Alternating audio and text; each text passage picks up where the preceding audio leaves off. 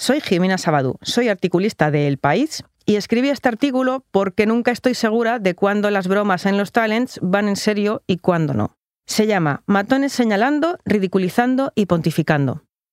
¿Le dice a usted algo el nombre de Joaquín Severio?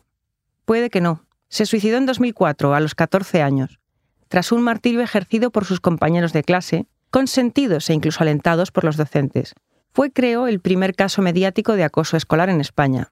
A raíz de ello se empezó a llamar a aquellas cosas de niños por su nombre, cosas de sádicos. Hay quien llama humor al acoso. Es muy complicado el humor. A veces nace de la complicidad y a veces de la crueldad. De Sálvame a Masterchef, el matón puede fingir que bromea sobre una convivencia, un reto, un pasatiempo, pero siempre es lo mismo. Sin ir más lejos, hace poco tuvo lugar un pequeño roce. Raquel Sánchez Silva, concursante de El Desafío, estalla cuando Santiago Segura se burla de su interpretación de lo que el viento se llevó. No concibo cómo un actor puede hacerle eso a un compañero. Una diva sí lo hace, como Glenn Close en Cita con Venus.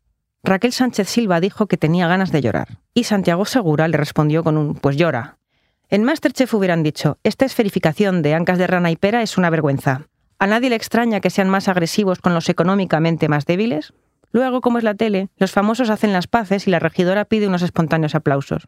El día a día en los programas de entretenimiento. Matones juzgando, matones señalando, ridiculizando, pontificando. Matones mimados. Ni Sánchez Silva ni Tamara Falcó son Joaquín Severio, ni muchísimo menos. Solo pisan el mismo tablero y escuchan la misma enseñanza, siempre con la excusa de ese humor de sentido único en el que ellos se ríen de ti y tú te tragas tu orgullo. Pero no, a los matones hay que hacerles frente siempre. Si le hiciéramos frente a los matones, no habría casos como el de Joaquín. Por desgracia, la diversión y la crueldad empiezan con una broma, una inocente broma.